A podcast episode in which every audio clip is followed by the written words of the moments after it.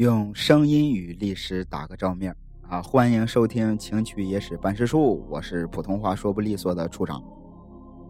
首先啊，我必须做一个自我检讨，有挺长一段时间没更新节目了，实在是对不住大家，在这儿非常正式的给朋友们说一声对不起。但是至于为什么这么长时间没更新呢？我一直说是给大家准备了一个小惊喜。啊，我也希望对大家来说是惊喜，不是惊吓吧？可以先透露一点，我想啊，以这个短视频的形式重启《暗黑水浒》。好了，哎，为了呃不太多的占用节目时间，具体是怎么回事呢？我会放到我会放到这期节目的最后，哎，跟大家好好聊聊。OK，闲言少叙啊，从这一期开始啊。咱们开始一个新故事，聊点这个花边新闻。至于这个新闻的主角呢，肯定不是我自己啊，更不是什么影视明星，而是咱们的千古一帝秦始皇。我觉得秦始皇我就不用多介绍了吧，大家太熟了。什么统一六国啊，这个修建万里长城，包括秦始皇他爸爸是谁，这种话题这两年也都烂大街了。再说了，秦始皇跟他爸爸的事儿也不叫花边新闻。那咱今天要聊的是秦始皇跟他媳妇儿的事儿。你像咱们中国啊，历朝历代的皇帝，关于他们的后宫，那都是有详细记载的。尤其是皇后，是吧？电视剧里也都演过，说皇后啊，这个后宫之主，母仪天下。按规矩说。这必须是树碑立传的人物。那秦始皇嬴政啊，作为咱们中国历史上第一位皇帝，他的媳妇儿啊，或者更准确的说，中国历史上第一位皇后是谁呢？关于这件事儿，史书上没有任何的记载。但是更奇怪的是，关于这件事儿，在史书里。也没有秦始皇后宫的一点记载，也就是说，秦始皇家的这后宫佳丽三千人一个字儿都没留下，唯独可以算是线索的就只有一句话，在《秦始皇本纪》里原文记载啊：九月，葬始皇骊山，二是曰：先帝后宫非有子者，出焉不疑，皆令从死，死者甚众。为什么说这是一个线索呢？咱可以先放到一边啊，一会儿我给大家翻译一下。更诡异的是，在秦始皇的那个时代，秦王跟王后按照传统的礼制，那是必须合葬的，除非是侧室。啊，你像秦始皇的这个祖母夏太后，她的这个陵墓就是在别的地方，而唯独秦始皇陵是自己孤零零的一座大坟。并没有跟皇后合葬。我在录这期节目之前啊，在网上看到很多，怎么说呢？天真吧，啊，一些比较天真的猜测。有人说秦始皇压根儿就没有设立皇后，但是其实冷静的想一想，啊，这个立皇后这件事儿啊，或者说立谁当皇后这件事儿啊。跟长相、跟爱情其实真没多大关系，更不会存在秦始皇挑花眼了这种可能性。哎，因为立皇后这件事儿，关乎的是政局的稳定，是后宫的秩序，甚至是王位的继承。说白了，立皇后还真不是他秦始皇想立就立，想不立就不立的。说实话，实话实说，跟王侯将相比啊。有时候还真是小老百姓更自在。那跟秦始皇挑花眼这种说法相比而言啊，我听到过还有一种稍微靠谱一点哎，他说说这个秦始皇的母亲私生活不检点啊，在这个生活作风上出了很大的问题，跟他的这个男宠廖矮还有了私生子。于是呢，秦始皇就怨恨他的母亲。把他的母亲赶出了京城，这件事儿伤透了秦始皇的心，或者说他，给他了留下了这个心理障碍，从此就不立皇后了。但是老百姓有句话说得好：“你能受多大的委屈，你就能成多大的事儿。”我记得以前看这个陈道明老师演的《康熙王朝》，就有一句非常经典的台词儿，原话我忘了啊，大体意思是：想要当好这个呼风唤雨的皇帝，先要学会的第一件事就是妥协。秦始皇也一样，把他妈赶走了啊，他痛快了。但是很快他就发现，这直接关系到他母亲跟养祖母华阳太后之间的这个政治争斗。为了稳定政权，为了安定这个继承关系，他又不得不把他母亲接了回来。你看，秦始皇不光仗打得好，他还是位一流的政治家，他绝对不会为了一己私欲而耽误了大局。所以说，秦始皇他妈跟廖矮那点事儿啊。和秦始皇立不立皇后没什么关系，应该更不可能给他造成什么心理障碍。就算造成了，他也必须想办法克服，因为这压根儿就不是他自己的事儿，这关系到整个帝国王朝啊。那综上我逼逼的这一大堆啊，秦始皇是有皇后的，那这千古一后会是谁呢？那就得说回我刚才提的那一句线索。根据这个《秦始皇本纪》里的记载啊，在公元前二一零年，秦始皇在第五次巡游的时候生病了。哎，在这个呃巡游的车队啊到达沙丘宫平台的时候，秦始皇病情恶化，不治身亡，享年五十岁。紧接着啊，就发生了这个赵高谋划的这个沙丘之变，先是引诱胡亥，然后又劝服了李斯。三个人搞了个政治同盟，伪造秦始皇的遗嘱，逼死了皇长子扶苏，拥立了胡亥，当上了这个秦二世的皇帝。就在同年的九月份，胡亥举行了盛大的葬礼啊，在这个骊山安葬了秦始皇。在这一切结束之后，胡亥下了一道处置秦始皇后宫的命令，他把这个。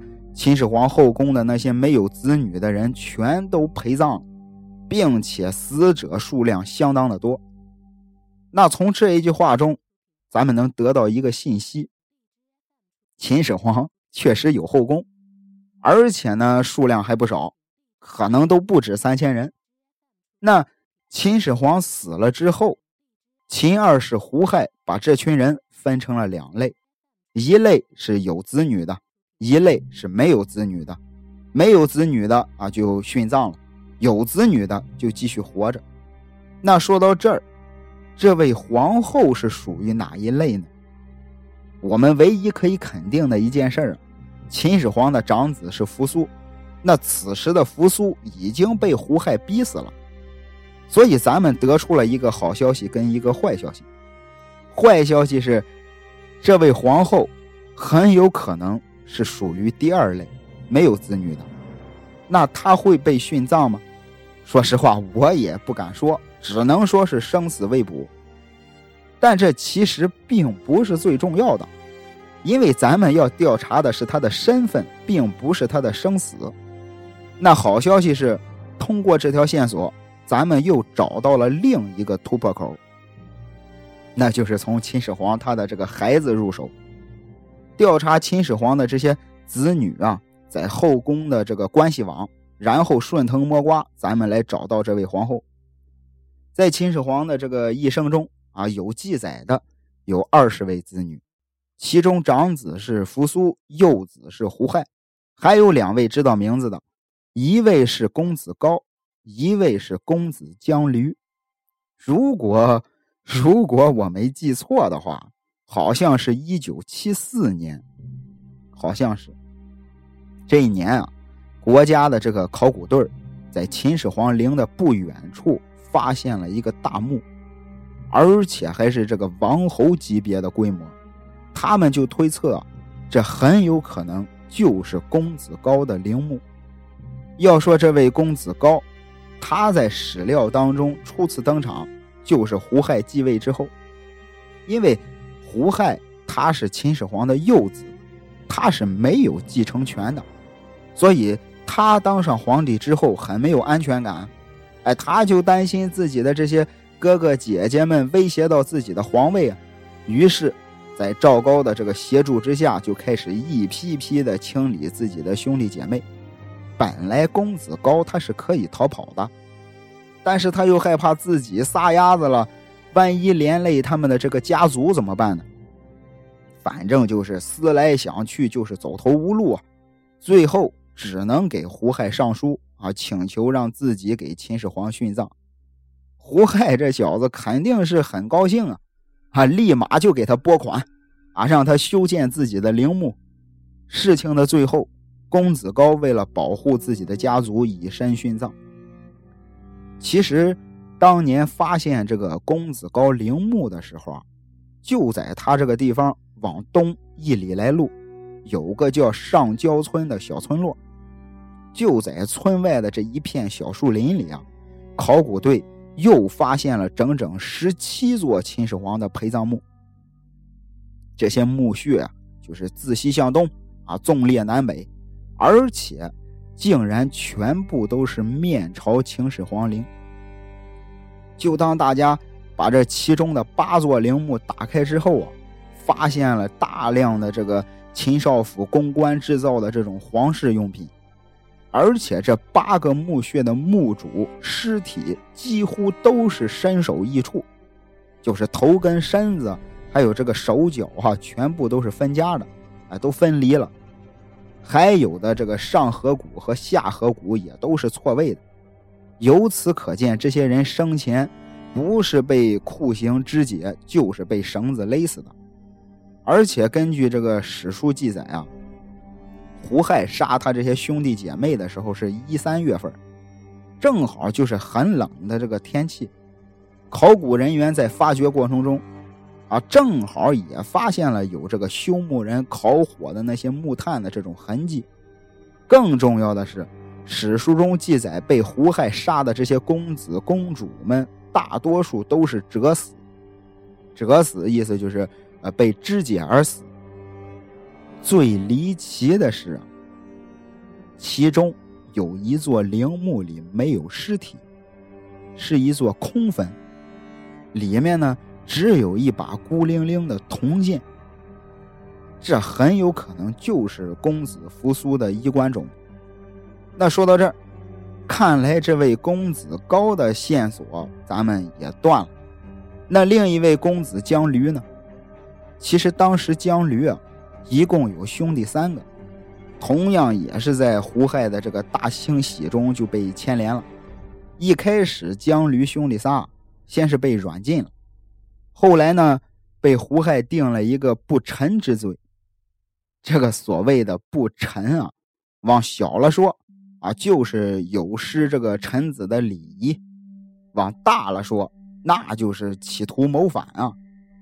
就这样，啊，公子江驴兄弟仨是叫天天不应，叫地地不灵，只能是含冤自杀。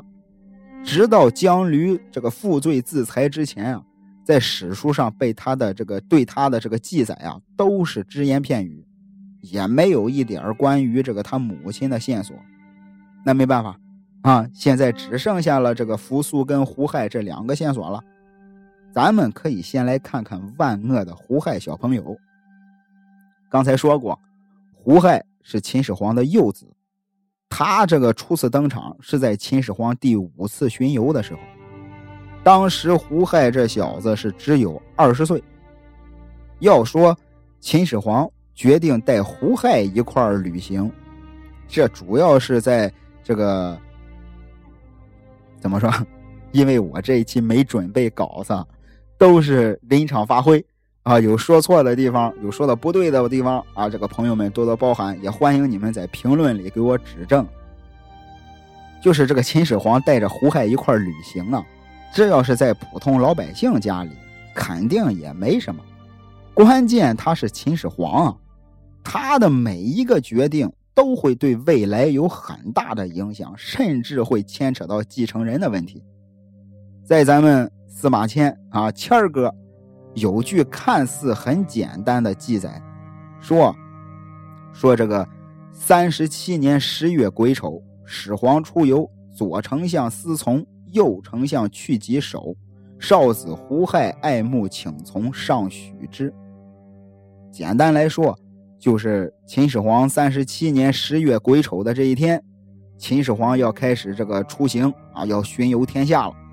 而政府的这个百官呢，分成了两个组，左丞相李斯带着一组啊，跟随这个秦始皇同行；右丞相冯去疾带领着一组留守咸阳。而幼子胡亥非常的爱戴自己的父亲啊，请求同行，秦始皇也同意了。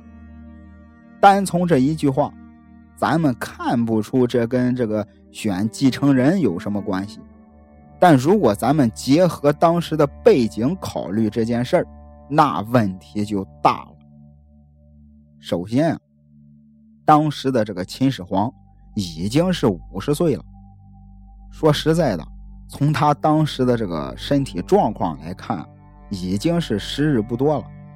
选择继承人绝对是刻不容缓的大事其次就是秦始皇跟扶苏的这个政见不合，就是因为焚书焚书坑儒这件事儿。其实当时秦始皇的矛头啊，主要指向的是一些这个方士啊、术士啊，只是波及了一些儒生而已。但是扶苏不同意，啊，他就认为秦始皇这样干是不对的。但是胳膊拧不过大腿呀，最后扶苏啊被贬到了上郡，在蒙恬那里啊当一个监军。那说到这儿，秦始皇的这次巡游啊，他跟咱们看的这个电视剧啊，看的这个《康熙微服私访记》啊，那不一样。康熙爷离开紫禁城寻找的是诗和远方，秦始皇巡游天下那是百官随行，所有的重要的这个政务。都要在旅途当中解决。说白了，秦始皇的大马车就是会移动的这个政治中枢，不是微服私访的那种个人行为，他这是很严肃的政治行动。秦始皇啊，一共有二十多个儿子。说白了，每一个人都有可能成为帝国的接班人。在这么严肃的一个行动中。他选择了胡亥同行，那里边的意义就非同寻常了。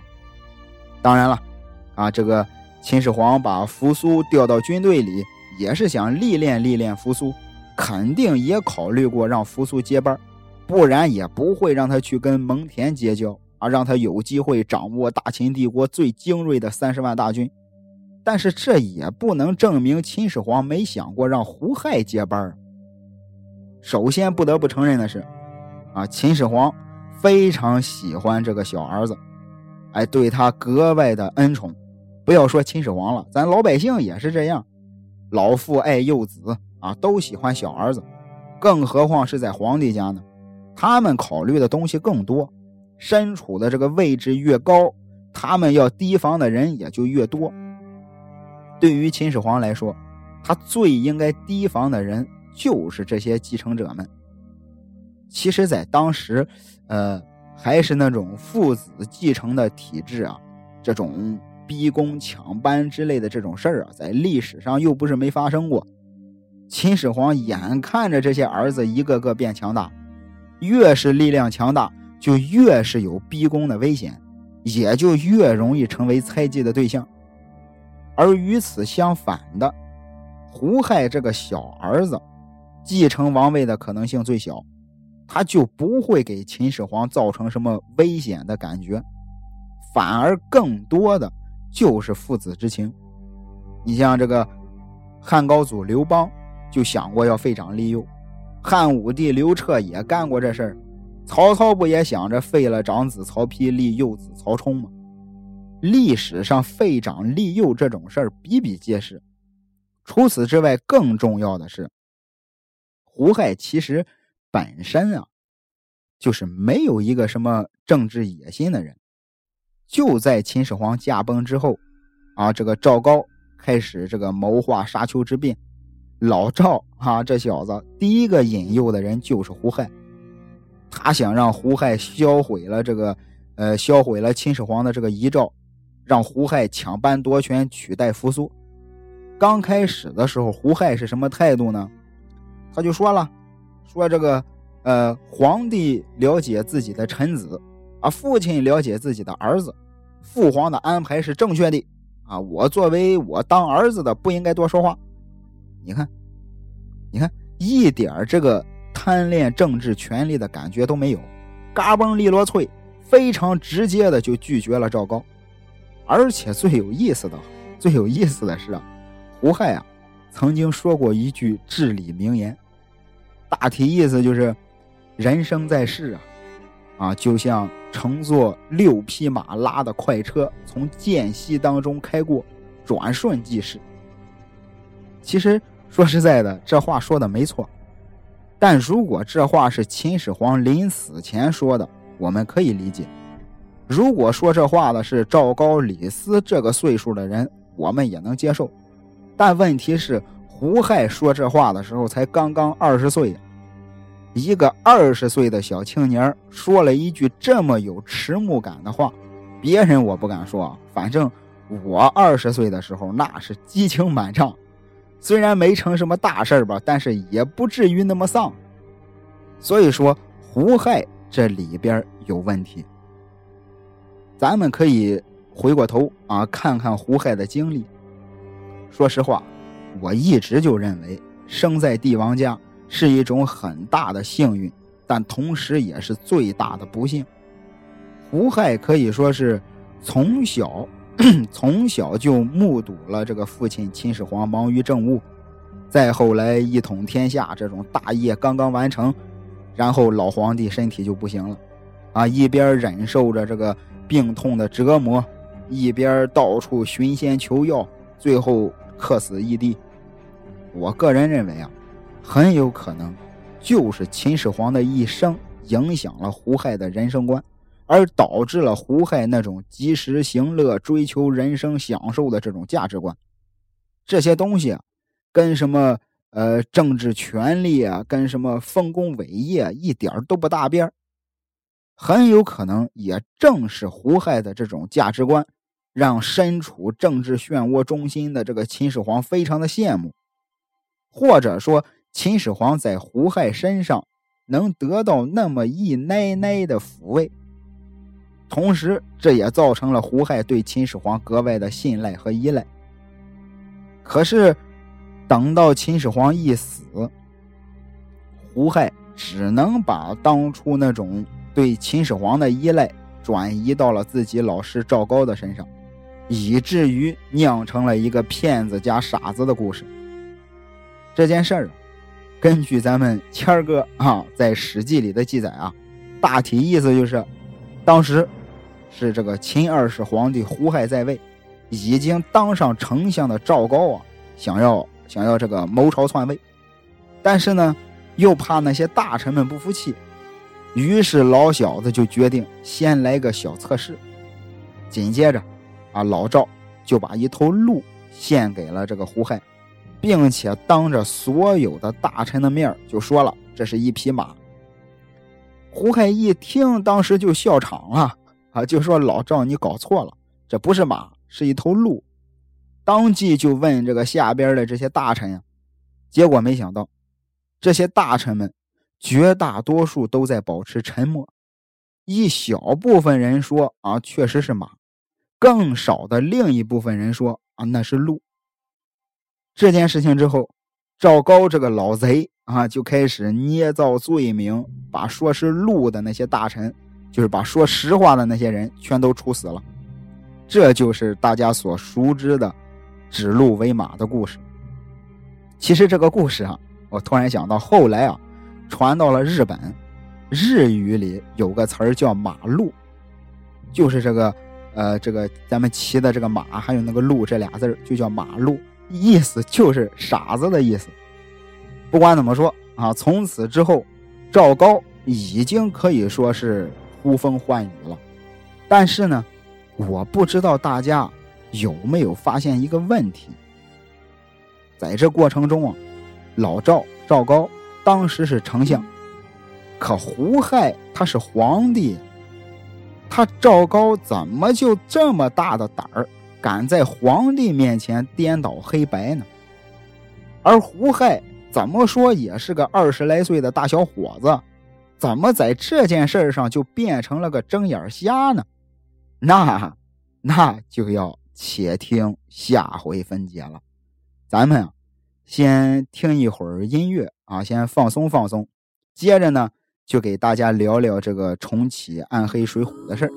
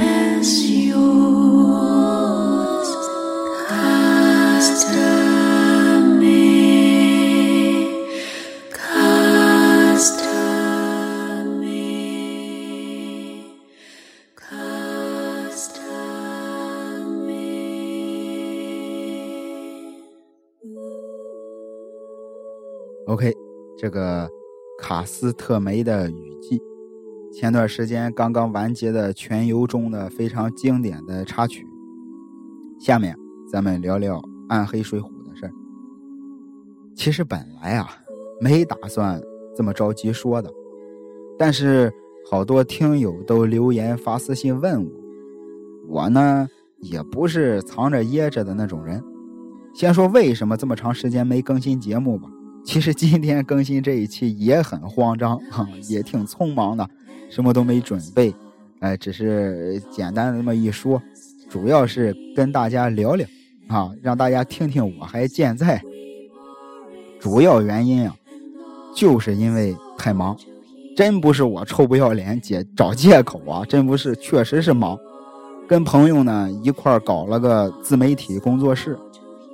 说实话。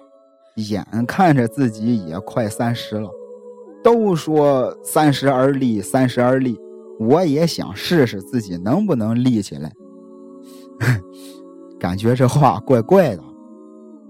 然后呢，我们准备啊一块进军一下短视频，初步打算合作的平台是今日头条跟 B 站。虽然说内容啊是以前在电台讲过的《水浒传》。但也绝对不是炒冷饭，而且说实话，本身听过的人也不多，因为当时只在荔枝上更新，后来又因为我觉得这个音频的质量不咋地，我又给下架了。所以怎么说呢？毕竟啊，单从节目的形式来讲，就是从音频变成了视频，节目内容呢也加入了很多有意思的元素。让节目变得更有趣了一些。我估计顺利的话，最晚在七月中旬，大家就能够看到节目了。至于节目的名字，就叫《历史怪诞说》。历史怪诞说，主要呢还是聊聊这个野史故事，啊，黑一些经典的名著。希望啊，希望咱们一直喜欢《水浒传》。一直在给《暗黑水浒》捧场的这些朋友们，到时候咱们能不见不散。总之啊，总之还是那句话，希望到时候你们会喜欢这个小礼物。至于工作室或者说是呃视频节目往后的一些动态呢，我会在电台里随时跟大家分享，随时给大家汇报。好了，这个这期节目就先到这儿吧，咱们下期再会。spoke, and now you spoke. The Lord of Gods turned me, and now the rains we bore is so, and all the soul to hear.